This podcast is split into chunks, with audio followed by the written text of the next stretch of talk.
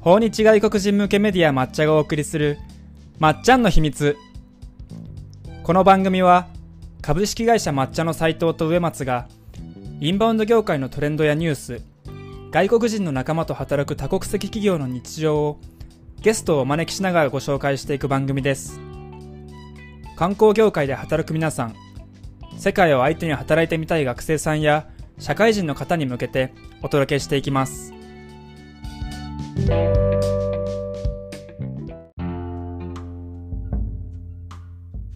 では今週も抹茶の秘密始めていきましょはい、よろしくお願いします。うよろしくお願いしまよすろしくお願いします。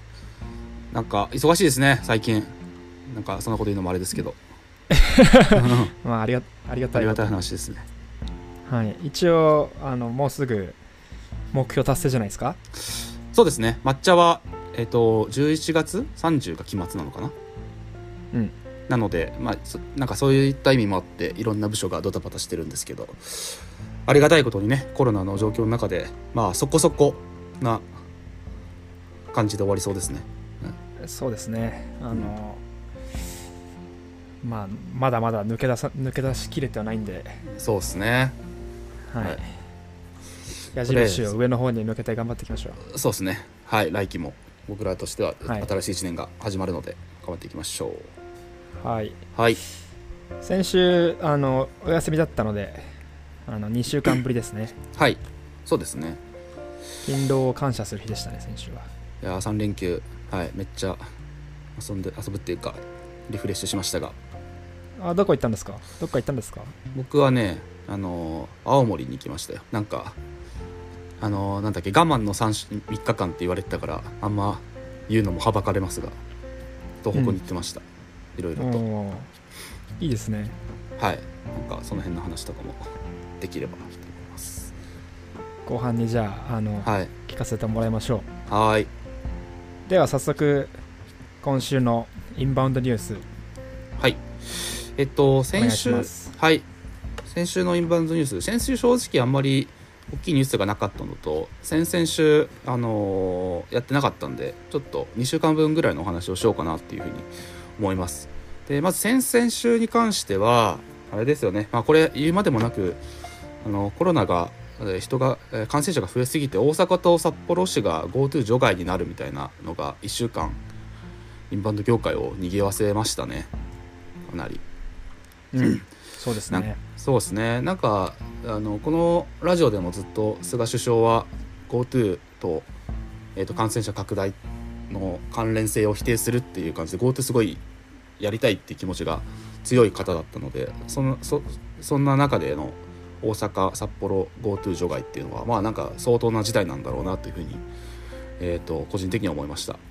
でちなみにメルマガでも書いたんですけど先々週は、えー、と11月の16日から23日ぐらいにかけてもう連日のようにいろんな発言が出ててコロコロ状況が変わってたんですよね、その中でもなんか結構危機感をそういったドタパタ感っていうところから危機感を僕は覚えました。16日にはなんか GoTo トラベルの方針変更しなくて GoTo イートの営業を短縮しましょう。それに国はせ支援しますよみたいな発言してて20日の20日には首相が、えーなんだっけ全国都道府県知事会みたいなのに参加して GoTo はやってくんで皆さん感染防止に協力してくださいみたいなやること前提の話をしてたんですけど、えー、と21日ぐらいにはなんか GoTo の一部見直しを表明したりとかあとは分科会の人たちが、えーとか全国の都知事会が政府にせ提言をもう対応し対策取ってくださいっていう提言をこういろんな人たちが出して23日についにえっ、と大阪と札幌は除外するみたいな政府決断といいますか発表になったっていう感じで結構もしかしたら見えないところでいろいろ感染者増えたりとかすごいことになってるのかもなってちょっと思いました。そうですね、まあ本当になんかあの第2波第3波か。うん入り口のような感じもしますよね。そうですね。なんかなかなか。まああとはオリンあのーこれは先週のニュースなんですけどオリンピックはやっぱやりたいんですよねす菅首相は。で先々週、うん、IOC のバッハ会長が来て時もやらないって話はしなくて、うん、じゃあどう対策取るかっていう議論してたのでオリンピックが多分もっと大事なのかもしれないですね。だからそのためにはあの GoTo 止めてでもあの来年には大事な状態に大丈夫な状態にしたいのかなっていう感じですね。うんまあ、オリンピックの方が経済インパクトも大きいって考えてるんですかね。うん、そうですね。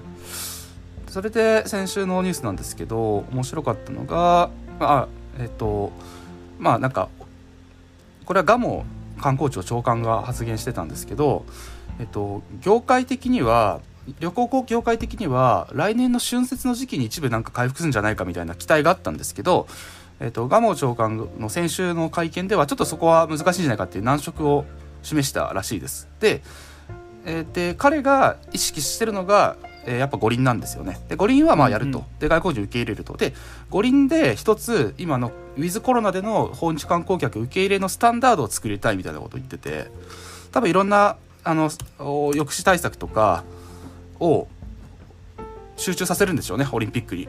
でそれでこの形が新しい日本の観光訪日観光受け入れのモデルだよっていうものを作ってから日本全国に浸透させていって訪日を回復させていくんじゃないかなっていう絵をこれは僕のあの主観ですけどねっていうふうに思いました。オリンピックが、えーと、一つのスタンダードになるっていう。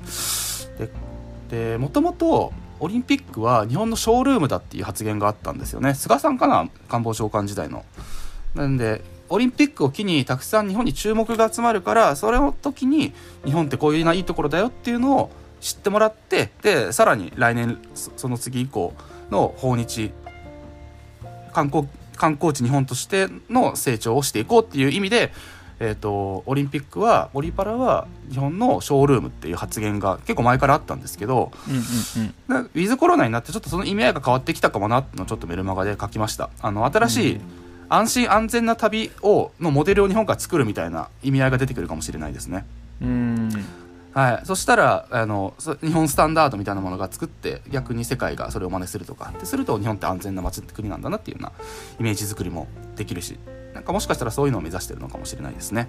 なるほどそういう的にはそういう発想の転換というかそういう PR の仕方をしようって考えてるかもしれないってことですね。そうですねなんでいろんな施策を打とうともしてるはずなんですけどその中で一つ出てたアイデアが先週、えーと、オリンピックの、えー、を見るために日本に来る外国人は、えー、民間保険の加入を義務化させようっていうアイデアが出てます。っていうのは今ってあのコロナってなんか指定感染症っていうのに指定されてるのでえーと、日本でコロナに、えー、なったら自己負担なしに今治療を受けられるんですって。あんま僕知らなかったんですけどこれが結構大きな政府負担になる可能性があって今,、えー、今年かあの話題になってたダイヤモンド・プリンセス号の集団感染の時にはそこに乗ってた外国人観光客の医療費約2億8843万円をのほぼ90%以上を日本政府が公費で負担したんですね。うんなんであのそそれちょっと大々的に訪日が復活してコロナがに感染する人が爆増したらちょっと払ってらんない払ってらんないって言ったらあれですけど大変なんで、ね、はい。なのでまあ経済効果どころじゃねえよって話になってくるんであの医療保険に加入してもらうあのコロナになった時用の医療保険に加入してもらうのを義務付けた方がいいんじゃないかっていうアイデアが出てました。これもでもあの安心して日本に入ってもらうための一つの方法だと思うんですけどね、はい、そうですね。なんかこれ変な話、うん、日本でかかれば無料で直せるみたいな。そうっすね。なんかそういう変な発想にも、なりかねないですもんね。いやなりかねないです。日本で感染して無料で抗体作ろうみたいな人もさすがにいないと思うけど 死んじゃうから。まあそういう命知らずが出ないとも限らないですから。ねそういうふうに捉え捉えかねないですねこれは。そうなんですよね。なんでまあちょっとその辺りのあの法改正も必要らしくて意外と大変らしいんですけどなんかあのコロナで外国人の方があ今日本に行ってもあコロナになんないな、えー、で万が一コロナになっても安心だなっていう仕組み作りはあの急いでやっていく必要があるんでしょうね。はい、うんうん、なるほど。はい、っていうところでなんかあの大きいニュースはあまりないんですけどオリンピックが具体化してきたなっていうのが最近の、えー、ニュースを見てみての印象ですね。はい。ちょうど今朝も、あのーオリンピックにかかる追加費用あがもともとー出てましたね。3000億円くらいだったのがうんうん。2000億円くらいで収まりそうみたいな話が出てましたよね。はいはいはい。あいやでもあれそうでしたっけ？なんかあーあーそういうことか。はいはい。あとコロナ対策費がもう出てましたね。これ別のニュースなのかな？コロナ対策で900円900億円ぐらいかかるみたいなニュースも出てました。はい。まあなんかちょっとその辺の計算はよくわかんないんですけどまあ具体化してますね。まあ当たり前ですけどね。そろそろ。うん、まあね、だって7月ですから。そうですよね。選手なんかはねもうそろそろね準備したいですよね。分かりたいですよね、うん。年明けぐらいから。そうですね、もう11月も末なので、結構うんうん2021年に向けた年の瀬感がなんかしてきてますもんね。そうっすね。今年度のなるんだやら。はい、はい。そんなところですかね、今週は。そんなとこです。はい、では、ありがとうございました。はいありがとうございます。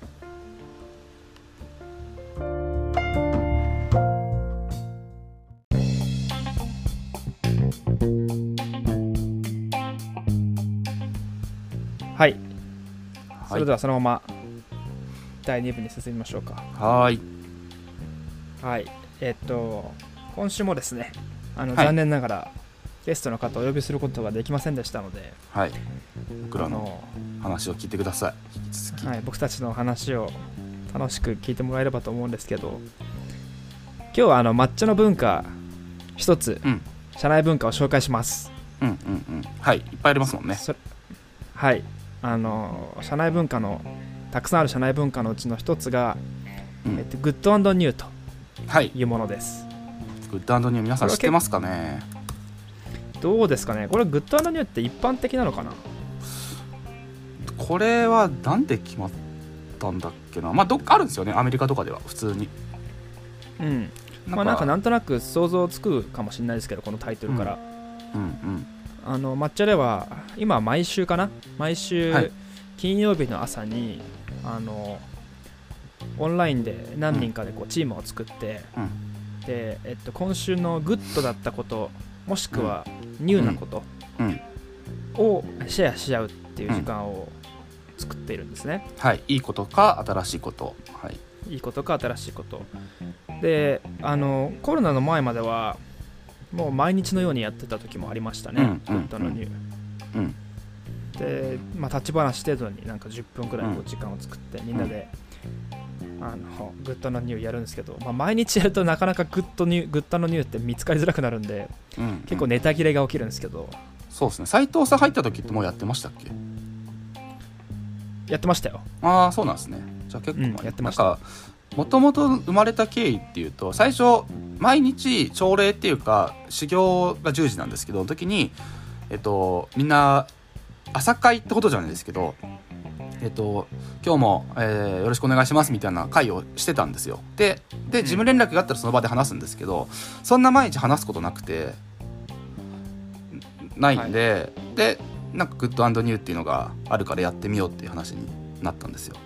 もともとは。えでそしたらあ逆にグッドニュー毎日やるの辛いみたいな感じだったんですけど。グッドニューがもなもともとなんかどういったものかっていうとのは先ほど斉藤さんが言った通りなんですけどなんでそれをやるかっていうといいこととか新しいことっていうのを朝一番最初に話すと一番最初に朝一番最初にそういうポジティブな話題をするとなんかいい気持ちで仕事に取り組めるらしくてなんかそれで始めたんですけどーうん。なんかだただ最近はちょっと意味合いが変わってきてるなって感じでまあそうですね。そうなんですよね。リモートワークになってから、うんうんなかなかこう社員同士で、まあ普段仕事関わらない人はコミュニケーション取る機会減っちゃったじゃないですか。うんうん。まあっていう意味でなんかこうあんま喋らない人ともあの、ね。コミュニケーション取ろうよっていう意味合いが強くなりましたよね。そうですね。なんでもともとの意味的にも結構良かったんですけどコロナになってまたちょっと別の良さが見えたなっていう感じなので皆さんにもぜひやってみてください。はい。はい、そんななんか MATCHAの文化があるわけですけれど、じゃはい。あちょっと今日は僕たちでグッドニューやってみますか。はいやってみましょう。通常はえっ、と5人以内ぐらいのグループでなんか持ち回りでパッパパッパ話すんですけど今日はじゃあ2人で。やってみましょうか。やっ。てみましょうか。じゃあ今週の植松さんのグッドアノニューどんなことがありましたか？とですね僕は昨日ついにえっと「鬼滅の刃」の劇場版を見に行きました。前から見たかったんですけどやっと。やっとですよね。ちやっと。ょっと鬼滅トークができますね。そうなんですよね。奥さんがあれなんあのさいなかったんでちょっとなかなか見れなかったんですけど戻ってきたんで。だって戻ってきたっていうと家出てたみたいですけど。はい。見てきました、あの日々あのよかったですよ。あの iMAX で見たんですけど。はいはい。はい。あのめっちゃ感動しました。原作読んでてストーリー知ってるのに泣きましたね。おおそうですよね。すごいっすよ僕僕もあの2週2週間どころじゃないか。はい、3週間ぐらい前かな。うんうんに一人で見に行ったんで。いや一人で行ったんですか？この 一人で行きましたよ。僕へえ一人で。でもこの3年ぐらいで一番泣いたなと思っいて。やーすごいっすね。泣きどころが多かったな。あの僕はもうその斉藤君がおっしゃるように公開してからだいぶ経ってから見たんですけどそれでももう大体いっぱいだったし客層も結構幅広かったな。子供まあ女性が多かったですかね、うん。うん、20代30代ぐらいの。どのシーンで一番なんか涙したんですか？そうですね。なんかあんまあのそうですね、まあ、ネタバレっていうほどもないんであれですけど後半の大体でもね家族のシーンですね僕。家族が出てくるシーンです、ね、ああわかるわかる。何回かあるんですけど、はいはい主人公の家族もあればその煉獄さんっていうキャラの家族もいるんですけどのシーンとかがあるんですけど大体そこっすね。はい。ああ家族のシーンいいっすよね。家族のシーンが大体良かったっす。炭治郎も。そうだし。なんで、はい。なんで煉獄さんってみんな煉獄さんって言っちゃうんですかね。まあ鬼なんかささん付けで呼んでしまいません？なんか。うん。まあなんかあれなんでしょうね。あの炭治郎の視点で物語を追ってるからじゃないですか。ね。いやあれはいいあんなメンターがいたらいいなって思いましたそうっすよね。なんかなんかなんかの記事で見たんですよ。ヤフーニュースに出てて、あの煉獄さんは典型的なその上司にいるといいリーダーになるみたいな、うんうん。なんかなぜ煉獄さんはいい上司になれるかみたいな なんか解説記事があって、はいはい。まああのいいろいろ言うとこれもネタバレになっちゃうんで言わないですけどあのやっぱりリーダーシップ相当あるタイプうんうん。みたいですね。そうっすね。いや確かにビジネス書出てないのがちょっと意外な。キングダムとかすげえ出てたのに。ああまあ出るんじゃないですか？出るかな宇宙兄弟とかもすごいビジネス書出たじゃないああでもあれはあれですもんね。あのコルクの里島さんが関わってるからそういうのにしやすいんだろうな宇宙兄弟は、ですか、うんうん。ううんん、ビジネス書。はいっていうのがあって。ね。はい、また見また見たいぐらいですね。もう一回ぐらい見てもまた泣けるんじゃないか。なああわかる。っていうのが。ねなんなんとしても曲がいいです、あそうですね。うんうん。はい、リサ。抹茶でもね取材してますからね昔。ああそうですね。そういえば。そう。抹茶に記事あるんですよリサの。はいはいはい。すげえ懐かしいな。はい。えーなんであのその記事も貼っときましょうか。昔のリサさんの。確かに。インタビュー記事を。オタクオタクっていうカテゴリーがあった時ですね。はいはいはい。そうっすね。抹茶に。懐かしいなはいまだまだの方はぜひネットフリックスでアニメまず見れるんでその後映画見てください。はいあの僕の母は先に映画を見て、はい。あのその後にネットフリックスで26話漫画見たって言ってました、え順番逆だよってー、言いましたそうですね。あれどうなんですかね。どそれでも僕の母は泣いてたらしいですね、えー知らん。え映画で。知らんやつが。知らんやつと戦ってんのに。すごいですね、そう。えー海外とかはどうなんですかね？シンガポールの方も聞いてくれてますがいつ放送されるんだろうな「鬼滅の刃」あでも台湾とかものすごい人気って言うじゃないですか。そうですね。なんかインバウンドにつなげて言うとやっぱその聖地巡礼というかこうのもちょっとずつ出てますもんね。釜堂神社とか。あの炭治郎が切った岩。岩みたいなやつとか。はい。長野県でしたっけあれ。あれどこだっけなか何か所かあるんですけどねそういう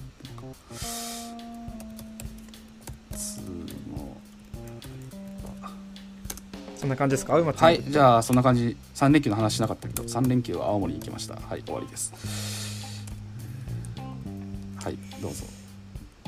僕のグッとどうしようかな。なんか毎回これやっぱ悩むんですよね。なんかあのあれと一緒でなんでですかね。普段と普段も悩むんですけどはい。何の話しようかな。年末に引っ越しをはい。するんですよ、うんうん。でえっと引っ越しをするんですけど今賃貸、まあ、なんですけどあの、うん。ここのオーナーさんうん。家僕の家のオーナーさんとうん。昨日飲んでたんですよ、へえすごいっすね。あのオーナーさんすっごい変わってて、うん。まあ、変わってるというかでなんか全部おごってくれたんですけど、あの僕と奥さんとオーナーさん3人で飲みに行って、うん。いや 2, 年間住んだんですけどちょっと出ることになりましたって言って、で飲んででまあなんか何が面白いかって僕結構 DIY してたのでこの家、うんうん。はいはいはいはい。壁にこういろいろ打ち付けたりとかうんうんししてたんですけどもうなんかそのままにしとこっかみたいな。へえ逆に。あのそのままにして次住む人とかもそっちの方が住みやすいっていう、うんうん。で次つ次住む人ももう何しても OK っていう物件として売り出そうかなみたいなこと言ってて。へえてかあれじゃないですか。斉藤さんで確かインスタで家あげたりしてますよね。どうなんだっけ。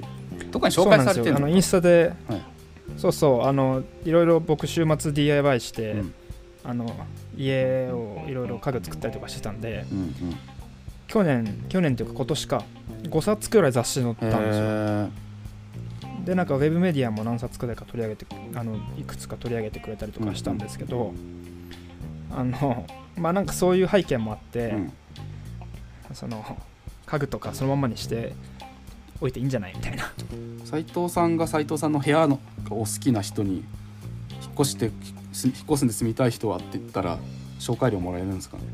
不動産でいやわかんないけどまあでもねそういう新しいですよね。仲介業者いら,、いらなくなっちゃうというか、インスタで声かけたら住みたいですっていう人、まあ、本当にいるかもしれないから。そうっすね。まあなんとなく法律的に NG なグレーな気がしますけど、い、いんじゃないですか。うん面白そう。うんそううん。そうなんです。だから今あのその引っ越すっていうのにとって、あの家のものとかをメルカリとかジモティーとかそういうのを駆使して売りまくってるんで、うん。はい。あのまあなんでまなんかまとめるとオーナーさんと飲みましたグッドでしたって話と、うん。えっとなんか引っ越しにあたって物がバンバン売れてグッドですっていう話ですかねうん。あんまオチはないないですけどね。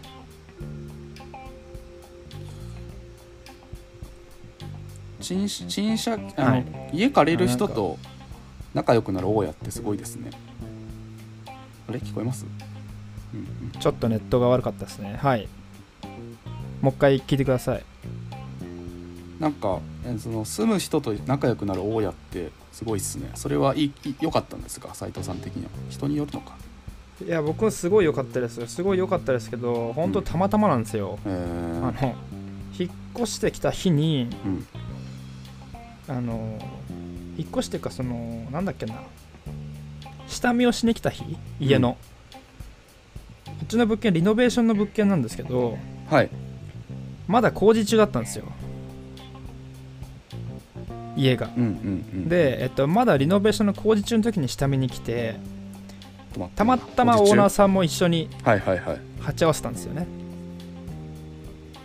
うんうんなんで、えっと、そこでたまたまオーナーさんに会ってあオーナーさんなんですねって挨拶をして出会ったって感じなのでうんうんうん。うん本当にたまたまオーナーさんと知り合いになれたっていうへえ感じでした。そういう方がいいのかな。まあでもねあの引っ越しをする上でそのオーナーさんと友達になるって、まあ、なかなか貴重なうんうんうん。あの体験だと思うしなんかあこういうのもありだなっていうふうに思ってますけどね、まあ、海外とかだと結構もうオーナー一緒に住んでるみたいな物件当たり前にあるんでしょうけど、あのアメリカとかもねオーナーと一緒に住んでるみたいな普通にあると思うんですけど日本だとあんまないですもんね。そうですね。僕前言ったかもしれないですけど今大大家になる予定があるんですけど、はいはい。そう借りる人とのコミュニケーション気になるなって。ねだって変な人に入ってほしくないし、うん。うちのおばあばは大家やってるんですけどめっちゃ仲良くしてますけどね。そこの人と。へえそうなんすうね、んすごいよ。不動産一家っすね。まあまあなんか一緒に飯食食い行ったりしてるもんな。すごいよ。うん。あじゃあまあそういうところもあるのかなやっぱり。うん。そういう人も。す住んでるとねその辺に。その辺に住んでると町内会とかに一緒に入んなきゃいけなかったりするからじゃないかな。はいはい、うん。まあそんなことがありましたという感じです、ありがとうございます、はい。い、いですね。まあなんかこんな感じであのいつもは45人で、うんあの拍手とかしちゃいながらわーって言って、うん。グッドのニュうんーを共有して。でなんか最近はあのスラックでみんな議事録というかみんなのメモを共有する文化ができてますね。あれそうっすね。あれも参加してない人も見れるからいいですよね。そう参加してない人も他の人のグッドとニューのことを知れるっていうのとかもね、なんかいいなって。うんうんうん。そうですね。なんかこの間であのー僕のグループではタイ人のメンバーがあの浜松に行くって言ってたんで浜松はい。のあの、ハンバーグのさわやかなことを教えてあげたんですよ。知らなかったんで。うんうんうんうん。そしたら、そうそう。そしたら実際になんか行ってみてなんかうまかったとかうまくなかったとか言っててなんかやっぱ知らない情報交換ができるのでいい場だなって思いますね。そうっすね。なんかぜひあのこれ聞いてくださってる方で何でもいいと思います。そのゼミとかでもいいと思うしもし学生さんだったら。うんあとはまあ社会人の方だったら自分の部署とかうん。うん会社でもいいと思うんですけど、あのアイスブレイクにもなるんでぜひグッドニューやってみてもらえたらいいんじゃないかなと。はい。思い今日は抹茶の文化を一つ紹介しました。ぜひやってみてください。はい。ではまた来週ですかね。あの、来週はあのゲストの方もうすでに決まってるので。はいよかった。あの久々のゲストお呼びしてえっと行きましょはい、うはい。では今週もまっちゃんの秘密ありがとうございました。ありがとうございました。